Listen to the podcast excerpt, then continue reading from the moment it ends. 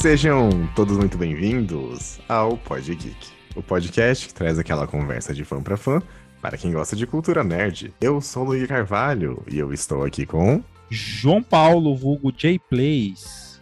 E E eu sou a Júlia.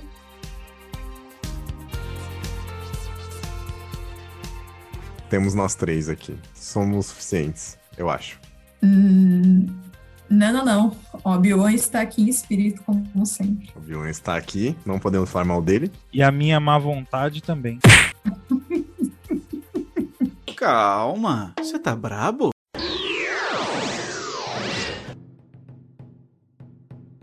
Vamos começar mais um episódio aqui do Pod Geek. Bora, Boo!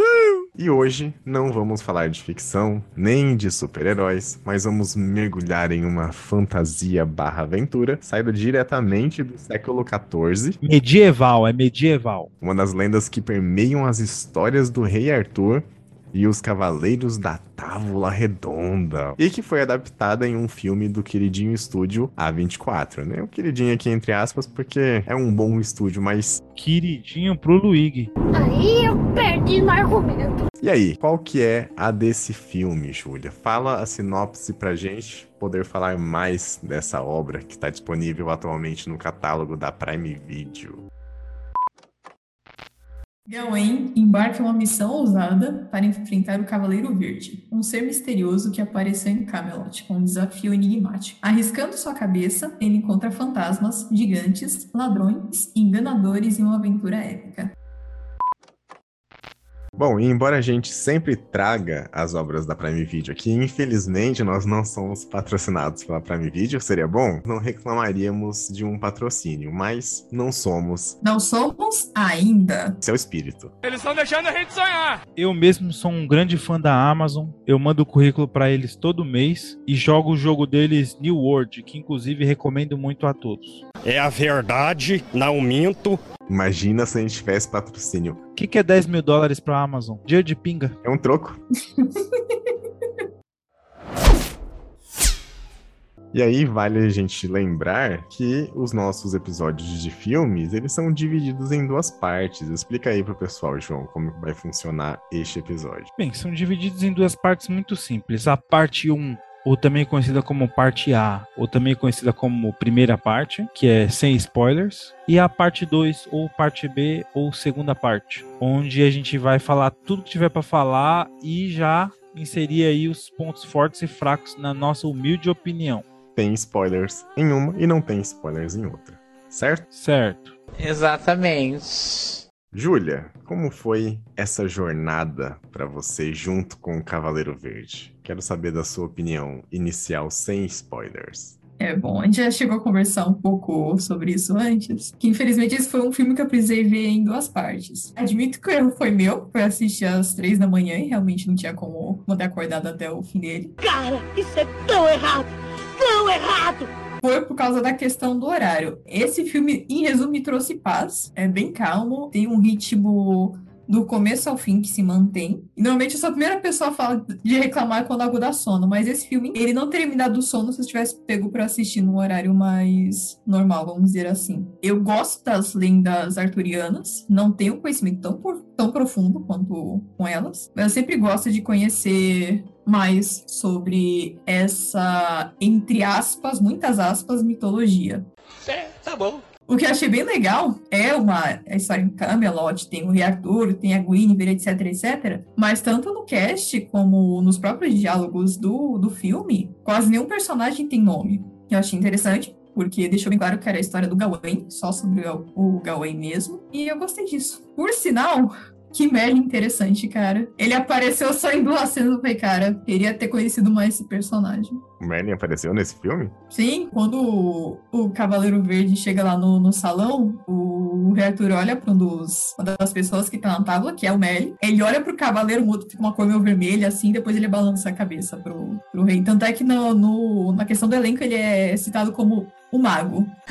Eu tô passada, chocada. Hum, eu não tinha percebido isso. Eu não me toquei que era ele, na verdade. Nem eu também. Só pelo design do personagem, eu falei, cara, eu queria ter visto mais dele. Você vê claramente a Júlia é uma pessoa que gosta realmente das histórias arturianas, né? Sim, com certeza. Eu tô pra comprar um jogo do Rei Arthur que tem na Steam de estratégia, que eu tô sem agora sem cabeça, sem tempo, sem dinheiro. Mas com certeza ia ter tipo todas as histórias, todas as as referências. Não manjo nada, eu só sei que ele tira a espada da pedra e olhe lá. É, também é a única coisa que eu sei. Sabe de nada, inocente.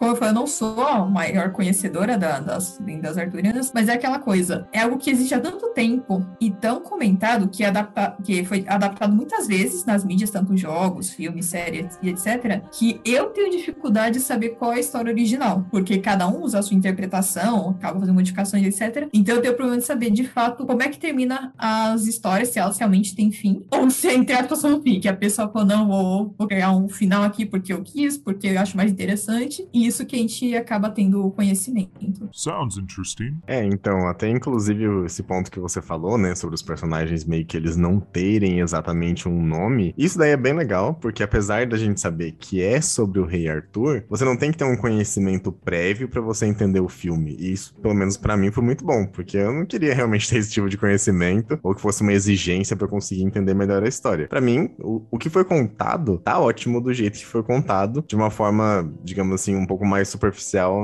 nessa questão mais mitológica em relação às histórias dos cavaleiros lá da Távola Redonda. É pra agradar os dois lados, os que já conhecem e os que não conhecem. Assim que tem que ser. E você, João, como é que foi este filme aí, essa cavalgada ao lado de Sir Gawain? Até uns 20 minutos do filme eu achei que o Cavaleiro Verde era o Gawain. Também achei. Não por questão de cor ou algo do tipo, porque, né, meus olhos me enganam. Oh boy.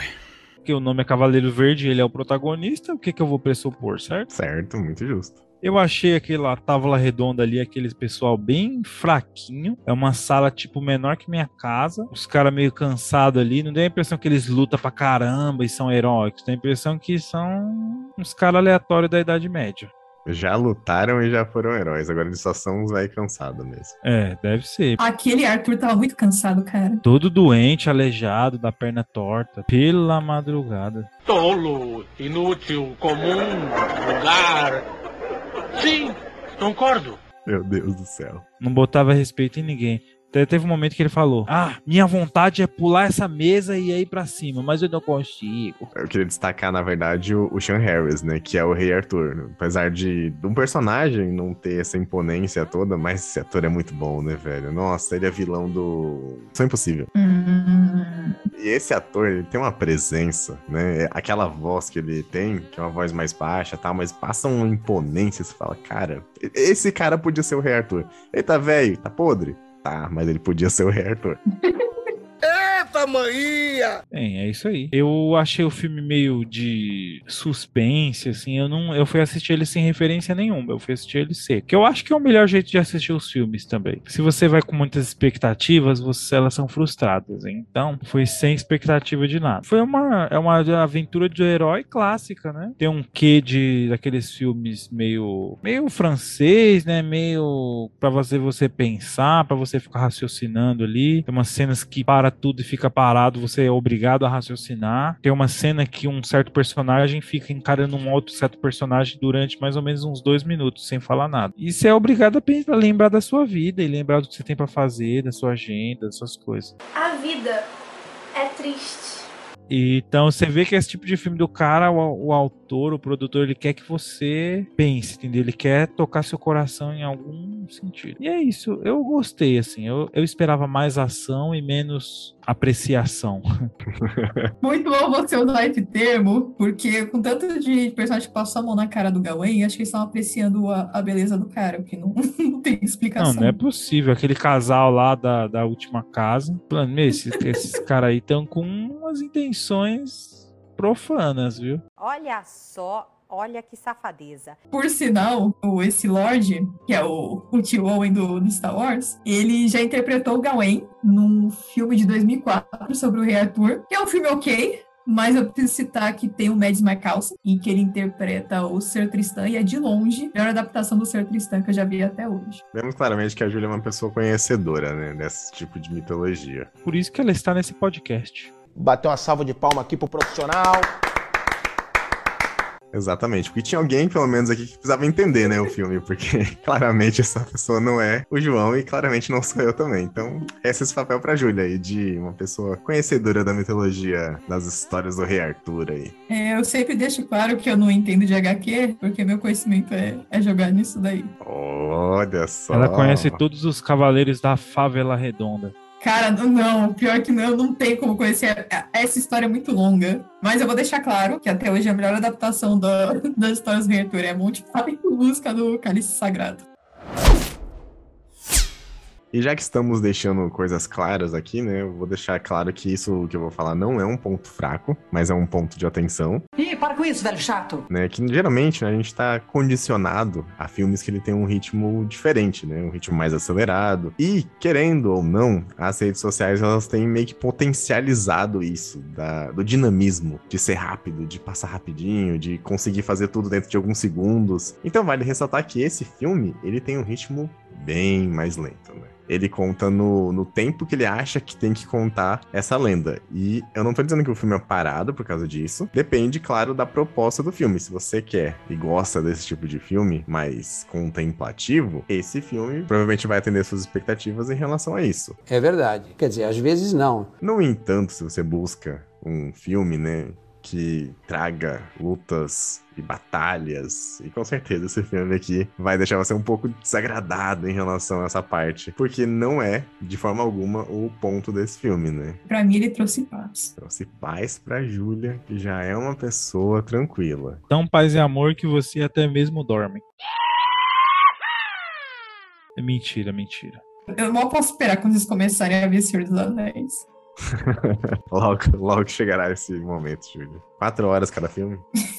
quatro horas. É quatro horas cada filme. É três horas só cada filme. Se eu vou assistir, eu vou assistir a versão estendida, já que é pra gastar todo o tempo que eu tenho, né? Mas a versão estendida são três horas.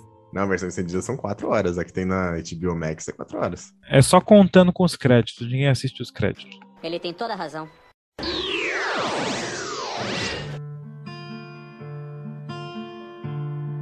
Relação a esse filme, tem muitas alegorias, muitas coisas que nós precisamos explicar aqui, simbologias e sentidos que o filme traz. Inicialmente, esse foi o nosso ponto de vista. É um filme como a gente deixou claro aqui, que traz essas histórias das lendas arturianas de uma forma um pouco diferente. Tem um ritmo um pouco mais lento, mas tem uma história ali sendo desenvolvida e sendo contada. Bom, agora vamos para a parte com spoilers desse episódio, para poder trazer um pouco mais de detalhes aqui em relação a este filme. Certo, meu jovem. Certo, capitão. Então vamos começar aqui. Quem não quiser ouvir, quem quiser assistir o filme e depois voltar aqui, ou quiser já saber direto quais são as nossas notas em relação a essa obra, pode pular para 31 minutos e 49 segundos.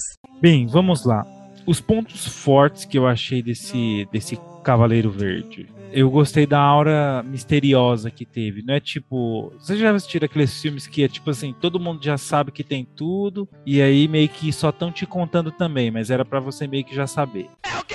Esse não, esse começa. Peraí, mas é o Cavaleiro Verde mesmo? Não, não é possível. Não, é ele. Algo desconhecido, entendeu? Algo que não é que você tem todas as informações sobre aquilo, tá? É, é dá uma aura gostosa, assim, de, de suspense. Uma hora de descoberta, né? De descoberta, exatamente. O cavaleiro ele quer tentar fazer o certo lá com, com todo mundo, ajuda os espíritos, etc. É uma praticamente uma aventura clássica, né? Tem passa por, por diversos desafios distintos, né? A jornada do herói clássica, né? Que evolui, não sei o quê. Aí tem a mulherzinha dele lá esperando em casa, do cabelo raspado. Cabelo raspado parece que a menina tá no zero, né? Só porque ela tem o cabelo curto. Mas ok, tudo bem. Sabemos quem tá falando, João. Eu chamo ela de cabelo raspado. A mulher do Smith tá lá. Um miserável, é um miserável. Ele passa por todos esses desafios e, e é uma jornada, entendeu? É uma jornada clássica, é algo simples de entender. Ele vai começar, ele vai passar pelos negócios e vai terminar e vai voltar. Vivo ou morto, mas ele vai terminar. Justamente. Muitas vezes, quando nós acompanhamos essas lendas arturianas, as histórias elas costumam ser contadas de uma forma bem épica. Elas são grandiosas, elas são gloriosas, mas não é bem a proposta aqui desse filme. Eu tava até comentando com o pessoal aqui nos bastidores que o diretor desse filme é o David Lowery, que é o responsável por um filme muito elogiado que chama As Sombras da Vida. O nome ele deixa meio que não deixa muito escondido que trata-se de uma obra de drama, né? Mas muitas pessoas, quando elas assistiram o trailer, elas assumiram que era um filme de terror. E elas saíram com um filme super contemplativo. Achou errado, otário? E dito isso, esse filme não é muito diferente. Sim, é uma das histórias medievais, uma das lendas, só que a adaptação ela foi pensada com uma abordagem bem mais intimista, né? Eu arrisco até dizer que ela é igualmente contemplativa, igual o filme que a gente tinha comentado. Então, são sugeridas muitas perguntas profundas, né, inclusive, sobre honra, grandeza, bondade. E elas são meio que respondidas e meio que não são respondidas com um surrealismo muito grande. Um surrealismo? Eu achei, pelo menos. Em alguns momentos do filme, ele mergulha bastante. Você não sabe se você tá vendo algo que de fato está acontecendo ou se só o protagonista acha que está acontecendo. Pode ser um pouco cansativo às vezes se você assiste o filme com a cabeça um pouco diferente da proposta, que é justamente a proposta é te fazer pensar, se você não quer pensar muito, você quer só assistir o filme, pronto. Talvez essa obra ela não consegue te pegar de primeira, porque ela é bem contemplativa. Ela exige que você tenha uma certa, não maturidade,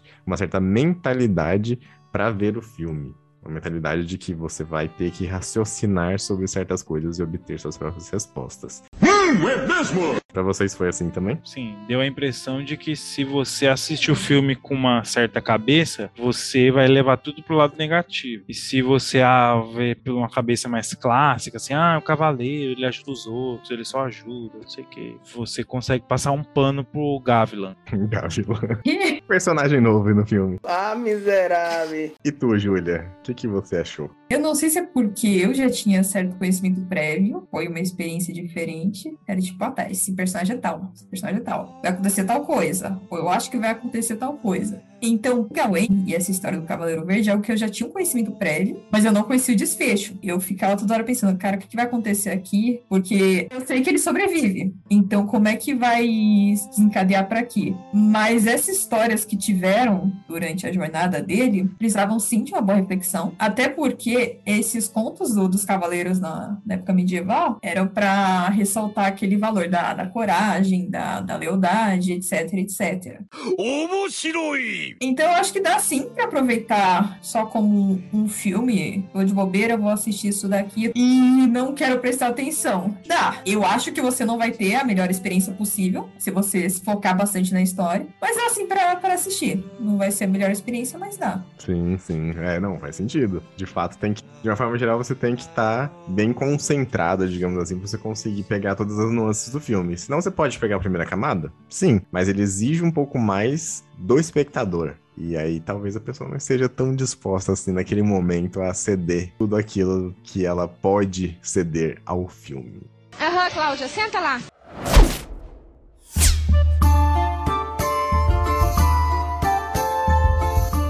Mas também eu queria falar sobre a paleta de cores. Vou encarnar o Luigi agora. Ah, ah, ah.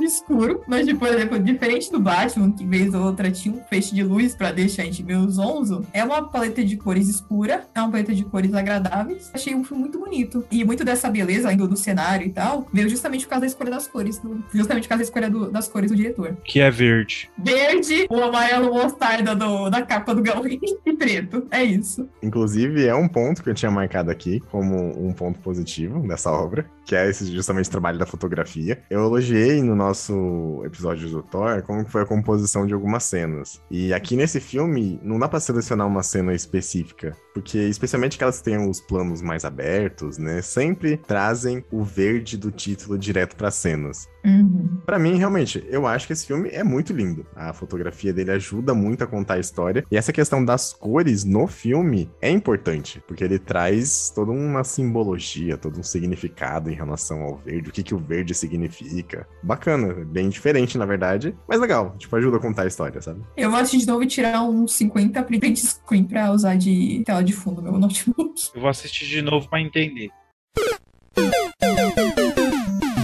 Inclusive, essa questão das cores, elas sugerem um, um conflito, né, entre a vida, que é a parte do verde, e a morte, que é a parte do vermelho, que inclusive tem um, um, trecho de diálogo que fala sobre essa questão das cores, né? Eles usam muito essa questão da luz natural. As locações ajudam muito também a contar isso, mostrando é, aqueles campos, as colinas, os castelos. As locações foram muito boas, eu achei que foi bem acertado em relação à direção na hora de compor as cenas. Então, realmente faz muita diferença a fotografia nesse filme. Me vejo obrigado a concordar com palestrinha. Então vamos lá, João. Fiquei sabendo aí que você tem um ponto fraco pra esse filme. Talvez. Conta aí pra gente, qual que é? Eu não entendi algumas partes. Já que eu não entendi, a culpa é do filme. Justo. Ninguém mandou ele não explicar, né? Exatamente. Se eu, que sou uma pessoa trabalhada na crítica de cinema, eu não entendi, eu acho que eles não explicaram direito. Acerta a indignação. Hum, elucide-nos qual que é o seu ponto fraco aí, então. Um, eu não entendi qual a utilidade daquele casal no final do filme. Da mansão lá que tem a véia cega. Primeiro dá a impressão, assim, muito forte de que eles estavam lá meio que a serviço dos espíritos ou do verde para atrasar ele. Tiraram foto e comeu frango e foi mó, sabe, foi mó alegria, né? Tudo, tudo para atrasar ele, assim, tudo para ele ficar na zona de conforto. Concordam? Hum, mais ou menos, mas ok, continue. Aí o cara, não, eu vou caçar pra você. Você falou, opa, tá bom, maravilha. Aí depois até ficou meio estranho, o cara falou, ó, faz assim, eu vou caçar pra você, tudo que você ganhar, você me dá, tá bom? Você falou, ah, tá, mas eu não vou ganhar nada, já é tudo seu. Mas depois pra frente se revelou que ele ia ganhar um negócio. Mas aí a gente não sabe se o cara ia querer. boy. que é o Cid Ceboso. Na verdade, na verdade, a gente entendeu, né? Ele queria um beijo, só isso que ele queria. João, eles são um casal que vive isolado. Eles estavam querendo apimentar um pouquinho o relacionamento. Exato, exato. Não, percebi. Por isso convidaram o Gawain pra casa deles. Não, mentira, não, não é isso não. Ai, que delícia! Aí tinha aquela velha lá que só invade o quarto das pessoas e fica olhando, sem ter olho, mas tudo bem. Assustador. É, não, a véia não faço ideia do que seja. É, então, assim. Primeiro eu fiquei com a impressão de que aquele casal tava lá, aquela família tava lá pra atrasar ele, tipo assim, segura ele até o último minuto e depois arranjar alguma desculpa e meio que ele perdeu o, trem, entendeu? Depois ele fala que precisa ir, que ele se assustou lá, né? Com a questão que a mulher deu um, um susto nele lá, né? Um susto no Samuca. e ele falou: Não, não, isso aqui não dá, vai dar certo, não. Foi embora. E aí o cara, não, mas fica, não sei o quê. E aí, não, foi embora. E deixaram. Não é que tentaram prender ele numa sala, ou prender ele com armadilha, ou envenenar ele. Não, tipo, falaram: Ah, tá bom, é isso aí. Quando você voltar, a gente já não vai estar tá mais aqui, vamos embora. E é isso aí. Queriam meio que a amizade mesmo. Então, assim, eu falei, pra quê? Why? O que eu não estou entendendo? O que era pra eu saber que, que eu não sei? Que ficou um mega vazio, assim. É isso, eu achei várias lacunas, né, que se preencheram mais pra frente ou mais pra trás. Pode ser que eu não entendi, mas eu acho que ficou sabe assim, se eu assistir de novo ou mais duas vezes, aí eu vou entender. Ah, pelo amor de Deus. Que é isso, meu filho? Calma. Indo contra um pouco do seu ponto fraco, gostei bastante das sutilezas desse roteiro. Por exemplo, ele nunca tem um diálogo explicando exatamente o que a gente tá assistindo. E aí eu acho que entra a parte dele ser um filme um pouco mais sensorial. Ao meu ver, a mãe dele tava por trás de tudo, só que a gente nunca tem uma expositividade disso. A gente suspeita, a gente até aceita isso como uma verdade. Talvez o objetivo seria ajudar o filho dela a entender algumas lições. Talvez Até ali, o filme não deixa isso claro. E eu gosto de obras que trabalham essa sutileza. Então, Cavaleiro Verde já ganhou alguns pontos comigo por isso.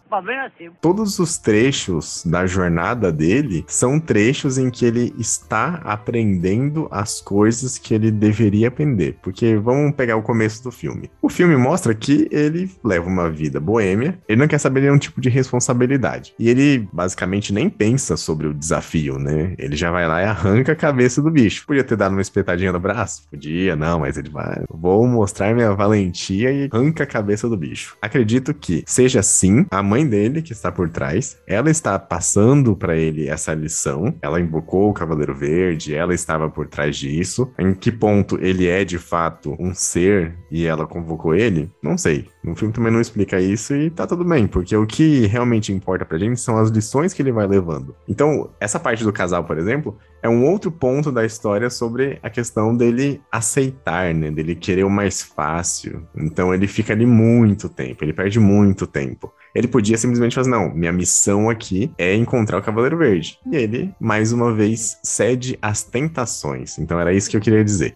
As tentações estão ao longo de toda a jornada dele. E é isso que a gente vai vendo. Ele lutando, digamos assim, contra as tentações que aparecem. Algumas vezes ele ganha e a maior parte das vezes ele perde. É o que acontece sempre. E tá tudo bem, é um personagem com um lado humano bem aflorado. Isso daí eu achei bacana. Realmente, faltou uma explicação? Faltou, mas eu acho que é de propósito porque o filme quer que a gente preencha com o nosso entendimento. Ao menos é a minha teoria em relação a esse filme. E vou resumir com duas palavras. Parabéns! Como eu falei, eu não conheci em detalhes é, essa lenda. Então, quando acabou o filme, eu falei, ok. Pelo que eu conhecia, não terminava do mesmo jeito, então eu fui ler sobre a, a, lenda do Gawain do Cavaleiro Verde. As histórias arturianas era nos contos medievais para dar esses valores de honra, etc, o que um cavaleiro tinha que ser, e principalmente que as pessoas buscassem ter esses mesmos valores. Então, sim, eles passam por muitas tentações, mas no final do dia eles cumprem o objetivo deles, ou no, na maioria das vezes fazem isso. Uhum. Outro ponto que é muito bom destacar que a mãe dele é a Morgana. A Morgana é muito conhecida na, na lenda do Rei Arthur, que é a irmã dele. Eu nunca entendi direito qual o objetivo que ela tinha por causa disso, os objetivos dela para tomar as ações que ela toma, mas tem um certo ponto que ela enfeitiça o Arthur e tem um filho com ele. Acho isso um absurdo! What the é, que é o Mordred, que mais pra frente é quem mata. Mais pra frente é quem mata o, o Arthur. E acho que ele chega a ser rei, ou ele não chega a ser rei. Enfim, se ele chega a ser rei por pouquíssimo tempo. Na original, esse Lorde e essa Lady, o Lorde é o Cavaleiro Verde, que a Morgana enfeitiçou ele. Então, tem uma hora que acho que ele fala que a Capela Verde é o castelo dele, ou então o Gawain sai, acorda de um do feitiço e descobre que ele tá, na verdade, na, na floresta, não na, num castelo. Mas é no original, a Lady, acho que é a própria Morgana, que tá disfarçada e o cavalo e o Lorde tá sendo enfeitiçado por ela. Enfim, no filme não é a mesma coisa, mas é tanto a raposa quanto esse casal era para convencer o Gawain a não seguir em frente, porque se ele se encontrasse com o Cavaleiro Verde, ele iria morrer, ou pelo menos correria o risco de morrer. E se ele mantesse aquele cinto na cintura, não aconteceria, mas acho que a Morgana sabia da possibilidade do, do filho dela acabar descumprindo as ordens dela e acabou colocando vários, vários obstáculos para fazer ele voltar para trás. No original, ele recebe essa faixa da Lady, ele não entrega pro Lorde quando ele fala para entregar os presentes que ele ganhou no castelo, ele dá os beijinhos lá, mas o, o, o cinto ele não, não entrega. E quando o Cavaleiro Verde vai cortar o cabe o, a cabeça dele, ele só faz um corte superficial e acaba revelando que era tudo um plano da Morgana, etc e tal. Ele volta pra Távola Redonda, vira um cavaleiro mesmo assim, e depois disso ele acaba conseguindo a honra dele como cavaleiro de fato. Mas esse primeiro primeira jornada dele é estranha porque ele acaba fugindo e ainda assim ele é perdoado pelos, pelos membros da Távola. Haja coração! Dito isso, eu gostei bastante da, dessa mudança que fizeram no filme, porque eu gosto muito de, de personagens que têm um objetivo e seguem ele até o fim, independente do que isso vai custar. E quando mostrou que ele fugia e que depois ele virou um covarde e morri e tal, eu tava, eu tava muito pé da vida. Falei, mano, não acredito que eu vou gastar duas horas para ter esse final. Mas não, felizmente, ele lembrou que ia ser um cavaleiro, resolveu criar coragem e aceitou o destino dele. De fato, ele morre? Talvez. O filme corta bem nessa parte, mas eu acho que não. Ele realmente encontrou a glória dele ali no, nos minutos finais da, da vida. Último ponto final que eu queria dizer é que eu tava ok com o tempo do filme, com o ritmo que ele impôs, mas acho que duas horas ainda assim foi um pouquinho demais. Acho que dá pra ter feito uns minutinhos a menos. Mas só, ponto fraco que eu quero dizer é só isso. A Júlia foi sucinta nos pontos fracos, você viu, João? Ela foi gentil com o filme. Pouquíssimos pontos fracos. Eu fui gentil com o Gawain. Pois é. Eu não quero ser unilateral, mas o Gawain é um dos meus cavaleiros favoritos. Ah, descobrimos aqui então. Descobrimos agora aqui. Puxa saco, puxa saco. Foi tudo uma armação. Ai, eu não aceito, meu Deus, eu não aceito essa marmelada. Eu não gostei da, do final em aberto. Mesmo que ele tivesse morrido, que mostrasse o que aquele futuro distópico acontecesse, mostrasse. Ah, não, mas aí sua imaginação. Cara, eu quero ver o filme pra não ter que imaginar nada. Preguiça, né, João? Preguiça. Ah, eu tô muito anti-cult no filme de hoje, mas, mas gente, me perdoe. Muita lacuna, é, não, não lacunas sem querer, lacunas propositais, né? Incomodei um pouco com esses pontos, eu fiquei confuso. Não teve viagem no tempo, tá, pessoal? Pra quem aí se não entendeu, não teve viagem no tempo. Houve um equívoco. Foi um equívoco. Houve um equívoco aí. Não teve, gente. Só teve viagem psicodélica. Isso teve. Teve viagem e teve muito tempo. Deu, nossa, deu uma decepção quando a mulher olhou pra ele lá e falou: Você não é um cavaleiro. Tipo assim, você é muito precoce, cara. O João só prestou atenção nessa cena. Foi a cena que ele não dormiu. Levioso. Mas e aí, eu quero trazer uma pergunta aqui final para vocês. Qual foi a mensagem do filme para vocês, de uma forma geral? Para mim foi: não desafie o Cavaleiro Verde ou não desafie a natureza. A natureza sempre vence, essas coisas. Essas coisas de Ibama. Justo, justo. E aí, Júlia? Qual foi a lição aí desse filme pra você? É, sendo cavaleiro não, seja honrado, mantenha a sua palavra e mesmo que custe a sua vida, siga os seus valores até o fim. É isso. Olha só, a Júlia aqui cheia de lições pro filme, cara. Entendeu mais que eu. Depois eu fui ler o conto. Depois que ela dormiu e assistiu o filme de novo, ela entendeu.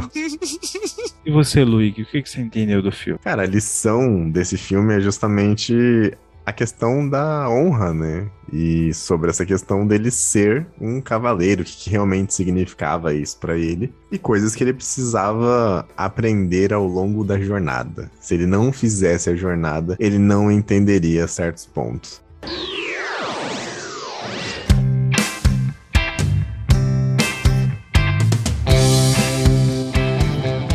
Então, com isso, concluímos aqui a nossa análise em relação à lenda do Cavaleiro Verde e chegamos ao momento de darmos as nossas respectivas notas para essa obra. Bora, filho do Bill! E aí eu quero começar aqui com o João, que dormiu durante o filme. Não, mentira, acho que ele não dormiu, mas não entendeu metade do filme.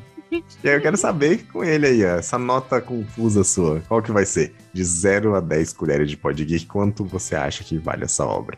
Não tem poço, mas foi um filme muito profundo que eu não compreendi diversas nuances. Olha, eu só fiquei com muito nojo de um certo cinto ceboso. Meu Deus, João. Tão ceboso que o cara nunca mais tirou. Vocês perceberam que, como tinha uma magia que ele não podia ser derrotado, o cara, tipo, não tirava pra nada. Pra nada mesmo, né? Nem pra tomar banho, nem pra nada. Já fazia parte da pele dele. Ficou com medo de tirar o, o cinto e morrer. Um medo justificado, né? A nota final eu darei sete colheres de pod geek para o Cavaleiro Verde. Sem mais. E aí a gente vai pular agora pra Júlia. Vamos lá, Júlia. Pra você, de 0 a 10 colheres de pod geek, quanto você acha que vale esse filme? Eu vou fugir do- da minha persona nesse episódio. Eu realmente gostei do filme, vai me trouxe paz. São duas horas, mas são duas horas que eu encararia de novo, sem problema nenhum. Então eu vou dar 9,2 colheres de pod geek. Caraca. E ainda não foi um 9, foi um 9,2. 9,2. Gostou do Cavaleiro Verde? O filme me agradou. E você, Luigi? O seu voto de, de Minerva? Olha, é um filme que você tem que estar com aquela cabeça ali focada na história, pronto pra pensar. E nem sempre você tá ali naquele clima, né? Então, é um filme meio complicado de você dar uma nota, mas como obra em si, é um excelente filme. Então, concordo que tem seus pontos mais reflexivos, pode ser que incomode algumas pessoas. Ele é excelente. Sigo com um 9 ali, não muda 1,2 igual a Júlia. Oh! E a luta, e a luta, e a luta. que luta. Exatamente. Tem a luta moral. Isso, como uma obra fechada, tem várias camadas e várias formas de você interpretar. Talvez seja necessário assistir mais de uma vez o filme pra você entender tudo, talvez. Mas não foi necessário no meu caso, porque eu não tô afim de revisitar, pelo menos por enquanto, essa obra. Mas ela me deixou uma boa impressão. Quem sabe um dia, quando eu estiver com a cabeça mais disposta a refletir sobre tudo aquilo que tá sendo trazido, eu assisto de novo. Mas por enquanto eu sigo com 9 aqui. E com isso nós temos a nossa nota do Pod Geek, que é 8,4 colheres de Pod Geek. Digamos que é um filme forte. Então recomendamos a todos que quiserem se aventurar nessa jornada da lenda do Cavaleiro Verde. Exatamente. E provavelmente se eu assistisse ele mais uma vez, minha nota subiria a mais de 8. Oh, quem sabe um dia voltemos nesse assunto. Mas por hoje, encerramos. Júlia, considerações finais para esse episódio? Queria que o estúdio é A21 ou é A24? A24. Eu gostaria que o estúdio A24 continuasse nessa pegada das lendas, das lendas arturianas. Porque se ele fizesse um filme para cada cavaleiro nesse ritmo, assistiria a todos. Principalmente o do Merlin. Cara, como eu gostei daquele Merlin. Isso porque ele teve 3 segundos no filme, hein? Imagina se ele tivesse um filme inteiro só dele. 3 segundos de tela. Foram 3 segundos marcantes. E aí, João, considerações finais para esse episódio? Realmente, a minha expectativa estava errada. Eu esperava mais ação e teve mais emoção. Mas é de fato um filme muito bom. Assim, eu assisti sozinho aqui em casa. Eu gostaria de ter assistido acompanhado, porque dá para comentar, né? Dá para É o tipo de filme que eu não gosto de assistir sozinho. Mas é isso, é. Eu aconselharia assim para os meus amigos. É isso, pessoal. E até o próximo episódio. Valeu, falou. Até.